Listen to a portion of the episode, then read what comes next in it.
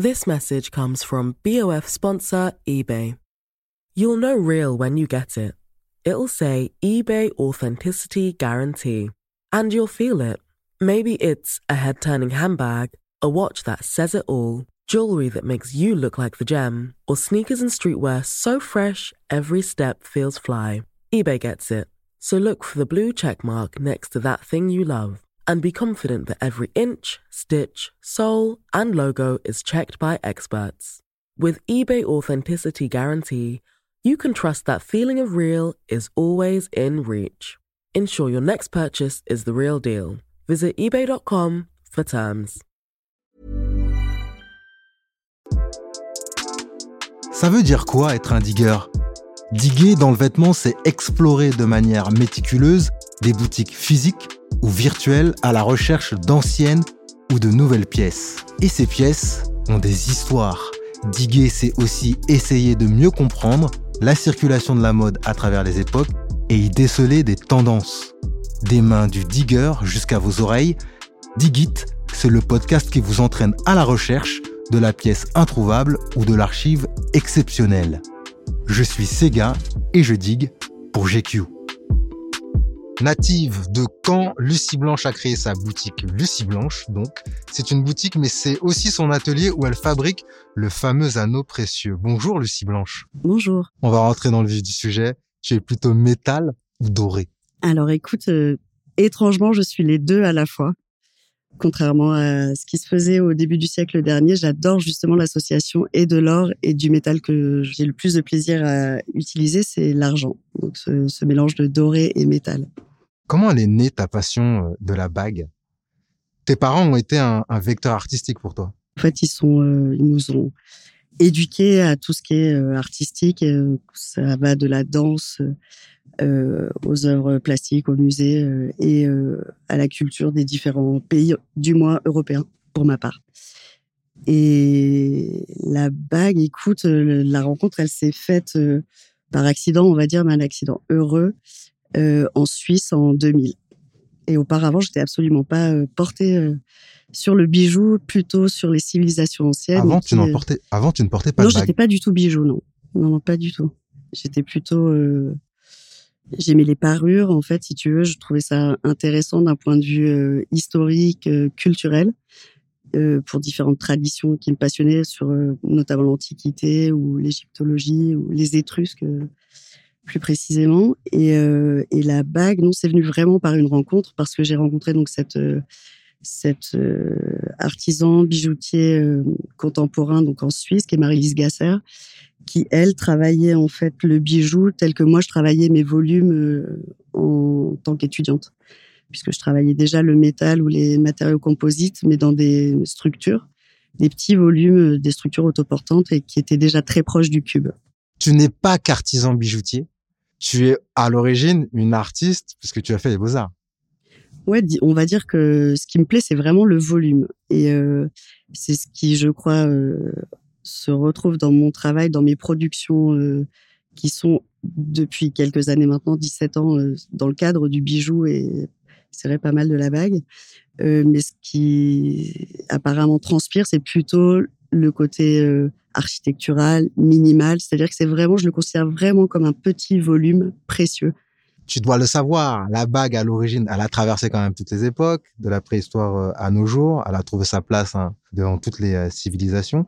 Et aujourd'hui encore, la bague, c'est quelque chose qui peut, euh, quelque part, euh, laisser transparaître une, une origine sociale. Mais ta bague, du coup, la bague Lucie Blanche, c'est quoi? Alors moi, ma bague à moi, je crois qu'elle a du caractère. Et euh, déjà, une chose que je trouve très belle, euh, ce sont les mains. Les mains, parce que je suis issue d'une famille où on parle avec les mains. Et je trouve qu'il n'y a rien de plus beau que d'avoir un ornement sur ses mains qui s'exprime. Donc elle a du caractère, je crois, la bague Lucie Blanche. Après, elle est aussi, euh, je fais aussi beaucoup. J'ai pas, je suis pas forcément drôle dans la vie, mais j'aime bien les contre-pieds. Et dans mes bijoux, il y a toujours une histoire, et notamment sur euh, les chevalières, mes premières chevalières, il y a donc 15 ans, je pense. Je les avais appelées amnésie parce que je trouvais ça toujours très drôle que les gens portent leurs initiales sur une bague au cas où tu oublies, je sais pas. Je comprenais pas trop le concept de la bague avec les initiales. Donc j'avais appelé mes premières chevalières amnésie. Et puis par la suite, en fait, j'aime aussi, je suis très fidèle quand même à, aux traditions. Je respecte beaucoup mes anciens, mon histoire. Enfin, j'essaye du moins. Donc je m'y intéresse. Et ce contre-pied, je le prends par exemple sur euh, la chevalière qui était euh, portée à l'annulaire euh, comme l'alliance, par exemple, qui est donc comme une union, soit avec ta famille, avec ton blason, et pour l'alliance avec l'être aimé, on va dire. J'aimais bien, par exemple, je suis mariée, donc j'ai porté une alliance, et j'ai bien aimé l'idée d'en faire aussi la, la, bague de divorce, par exemple, ou la chevalière qui se casse la gueule, comme pour un peu signifier que actuellement on est dans une dans une actualité qui fait que un peu tout se casse la figure, quoi. Donc euh, j'ai une chevalière qui s'appelle comme ça, la chevalière qui se casse la gueule, parce qu'elle est toujours sur le côté. Voilà. J'en porte beaucoup déjà et je, je crois que les gens me puis surtout, euh, c'est ce que je sais faire de mieux, je crois, en bijoux. Par exemple, je fais pas de boucle d'oreille parce que j'en porte pas, j'en fais très peu. Je le fais parce que parce que je dois répondre aussi à, à des demandes. Mais euh, si ça ne tenait qu'à moi, je ferais uniquement des bagues et des bracelets. À ce point. tu es une cumularde puisque les gens ne peuvent pas le voir, mais tu portes des ouais, bagues. c'est ça, c'est un peu la chanson de Gainsbourg, tu vois. Et euh, voilà, donc, euh, des bagues à chaque doigt et voilà des, des bracelets. Euh, ouais, c'est vrai que j'en porte beaucoup et je change. En revanche, j'ai cette chance de pouvoir changer, mais elles ont toutes vraiment une signification euh, à mes yeux. Donc la plus belle signification euh, pour une des bagues que tu as sur les doigts ou peut-être ailleurs? Cette bague en question, en fait, ce sont des euh, des pièces que j'ai ramenées d'un voyage il y a 12 ans maintenant. C'était pour mes 30 ans en Inde. Et ce sont des pièces en argent pur qui sont des pièces d'offrande pour les temples hindous, sur lesquelles, en fait, il y a euh, donc les différentes divinités, mais celle qui me tient le plus à cœur est en Ganesh, donc euh, l'éléphant. Et c'est une pièce qui est très large que j'ai mise en forme de manière à ce qu'elle englobe vraiment le doigt. Et puis elle est très facile à porter parce qu'elle est large uniquement sur le dessus et en dessous elle est tenue par un fil euh, d'argent qui sert de corps de bague. Et donc celle-ci elle est portée à l'index et l'index ça a aussi une signification. Euh, en tout cas celle que moi j'en retiens c'est le lien avec euh, le, divin. Voilà c'est une espèce d'allégeance à, quelque chose de beau qui est là-haut quoi, qui est le ciel, le soleil. Euh, voilà parce que je suis d'aucune confession. Mais euh, et puis Ganesh accessoirement c'est aussi pour comment dire le quand on produit quelque chose, on implore Ganesh ou un mariage, enfin quelque chose de voilà quelque chose qui est amené à, à produire quelque chose. c'est la divinité voilà qui la reflète. On est presque dans un rapport intime avec les bagues du coup. Alors oui, absolument. Déjà parce qu'ils sont tous soit issus d'une trouvaille, c'est-à-dire comme ces pièces là dont, dont j'ai parlé, les pièces d'offrande indienne. Voilà, donc c'est un rapport, c'est moi qui ai été les chercher. Et j'ai un rapport, euh, ben oui, euh, je pense déjà je l'échange parce qu'il y a des, des, moments où on a envie d'être léger, etc. Et puis d'autres où on, ça amène de la force. Tu vois, je serre mes poings en te parlant pour te, te montrer, tu vois, faut garder la pêche, quoi. Voilà, et, euh, et ça aide pas mal, non Ouais, j'ai un rapport intime avec chacune puisque chacune est, je les ai produites dans un moment aussi donné et donc elles reflètent ma part d'histoire à chaque fois. Comment au, au, quotidien tu entretiens ta passion pour les, pour les bagues? Parce que ça fait 17 ans que tu fais des bagues. Eh ben, écoute, euh, je crois que j'arrive pas trop à m'en lasser. Je pense que, euh, je sais pas, d'abord, la production d'un bijou, c'est souvent euh, une idée. Mais après, il y a l'expérimentation et par empirisme, on sait si ça fonctionne ou pas. Et puis souvent, en, produisant, euh, moi, je trouve quelque chose en essayant. C'est-à-dire que euh, je, suis rarement portée par euh, comment dire, contrairement aux vêtements, euh, j'ai la chance de pas avoir la saisonnalité, par exemple. Donc moi, ma production, elle se fait au gré de ma nécessité. C'est-à-dire, à un moment, j'ai une idée, à un moment, j'ai une envie, euh, mais heureusement, j'ai pas la saisonnalité. Donc, je peux créer cinq collections de bagues en une année, puis une autre deux. Enfin, Est-ce que on peut dire que tu es presque dans un temps long peut-être dans la production? Oui, parce que déjà, je vends toujours les collections que je faisais en mes premières bagues, qui étaient les bagues carrées. Euh, lorsque je les ai présentées au tout début, j'étais absolument pas euh, bijoutier. Hein. donc je ne féminise pas le mot, c'est pas une erreur.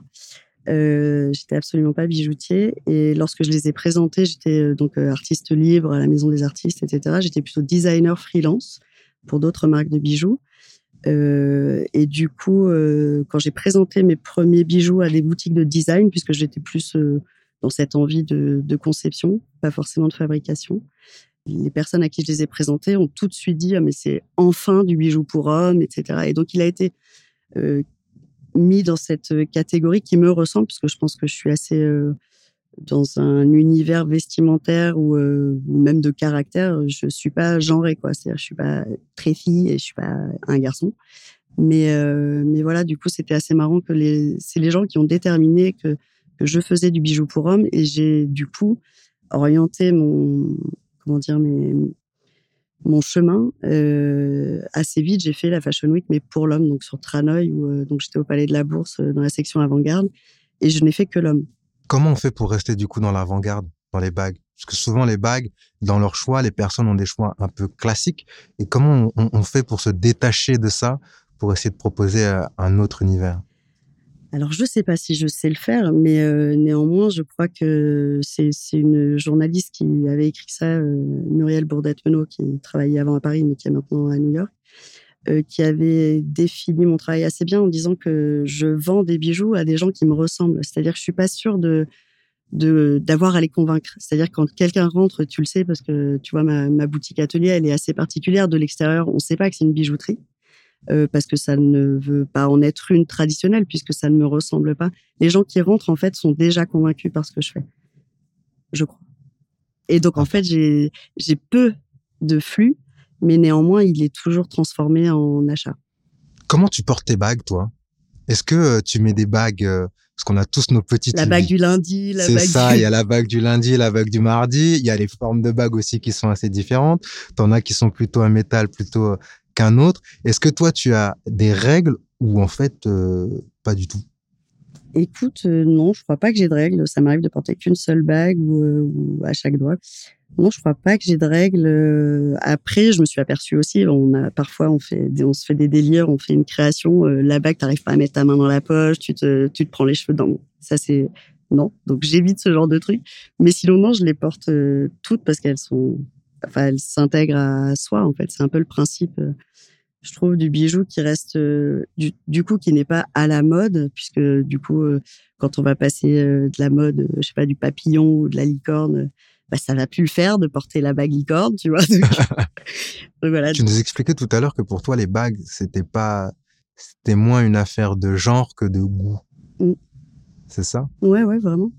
Bah, après, je pense qu'il y a des gens qui sont pas sensibles au volume, euh, euh, qui vont rester dans, un, besoin de, traditionnel du bijou, c'est-à-dire euh, la bague d'engagement, l'alliance ou la chevalière de famille qui est au petit doigt qui est souvent c'est une partie c'est une frange de la population mais la noblesse ex noblesse il y a des gens qui sont assez traditionnels mais a priori je, je suis pas sûre de m'adresser à eux en fait à quoi tu es sensible du coup toi? Bah déjà j'aime bien euh, qu'il y ait un sens euh, dans une chose qui n'a pas l'air d'en avoir euh, parce que c'est vraiment profondément le cas de ce que je fais Là, on parle des bagues, mais tu vois, j'ai une petite médaille autour du cou, qui est une médaille qui a l'air toute traditionnelle, en or, avec un petit diamant. Et si je te raconte pas l'histoire de cette médaille, tu peux absolument pas savoir qu'il y en a une, en fait. Et c'est ce qui me plaît, c'est le côté brut, minimal. Et il y a que toi et moi qui, allons connaître l'histoire ou d'autres personnes. Mais ce petit diamant, il est à l'heure de naissance de l'enfant. C'est-à-dire que sur un cadran de montre, le diamant, il est à une place unique et la place unique de l'heure à laquelle ton enfant est né. Alors, il y en a un parce que moi, j'ai qu'un enfant, mais si j'avais eu trois enfants ou dix, il y aurait dix diamants. Voilà. Donc, c'est de loin quelque chose de très simple et très basique, mais qui raconte une histoire quand euh, je te la livre. Une double lecture. La petite astérisque. Est-ce que tu as eu des références, en tout cas dans le monde de la bague ou du bijou, des choses qui t'ont un, un, peu fait kiffer, quoi? Ouais. Oui, alors bizarrement, les gens qui m'ont vraiment, vraiment beaucoup touché, j'aime beaucoup les bijoux d'artistes, déjà parce que bon, c'est c'est pareil, euh, c'est vraiment ma culture, vraiment. Enfin, je suis arrivée dans le milieu de la mode euh, par nécessité, on va dire, et puis par hasard, puisque la Fashion Week c'était vraiment pas quelque chose que je projetais euh, il y a 20 ans. Mais du coup, j'ai pas mal de références de, bijoux d'artistes que je trouve assez fabuleux. euh, Sabat Calder, tu vois, toute cette période moderne, on va dire, ou des bijoux de, femmes des années 20. si on va dire qu'il y a une période vraiment en bijouterie que je trouve fabuleuse, c'est l'art déco, puisque justement, c'est très architectural. Enfin, tu peux rapprocher ça. Tu regardes un bijou, euh, une maison, euh, il y a un sens, il y a un fil conducteur entre toutes les productions de cette époque-là et que je trouve vraiment intéressant. Ça ressemble à quoi, à peu près? Bah, Selon moi, ce sont des blocs euh, avec différentes échelles, des hauteurs, des justement des associations de. À l'époque, c'était du platine, donc gris avec de l'or jaune ou de l'or rose. il y avait ces jeux de, de métaux précieux euh, parfois des inclusions de pierres, etc. Mais c'est très euh, très graphique comme période de, de, la bijouterie. Si on devait définir ta passion pour les bagues en quelques mots, qu'est-ce qu'on pourrait dire? C'est une des plus belles euh, parures qu'il existe, voilà, parce qu'à la fois elle, elle répond à une tradition et en même temps à aussi quelque chose qu'on s'approprie. et je trouve que c'est ce qui me ressemble le plus sur les bagues. Merci Lucie Blanche. Merci à toi. Voilà, c'est la fin de ce podcast. Merci à Hubert Régrange pour la réalisation. Si vous aimez ce podcast, suivez-nous sur l'application de GQ et sur nos différents réseaux sociaux. N'hésitez pas à laisser des étoiles, partager et commenter. On se retrouve très vite pour un nouvel épisode. D'ici là, continuez de diguer parce que sans recherche, pas de pièces. Peace.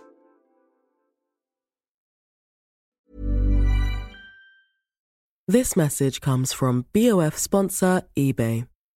You'll know real when you get it. It'll say eBay Authenticity Guarantee. And you'll feel it. Maybe it's a head turning handbag, a watch that says it all, jewelry that makes you look like the gem, or sneakers and streetwear so fresh every step feels fly. eBay gets it.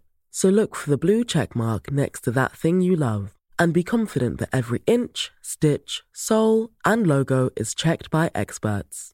With eBay Authenticity Guarantee, you can trust that feeling of real is always in reach. Ensure your next purchase is the real deal. Visit eBay.com for terms.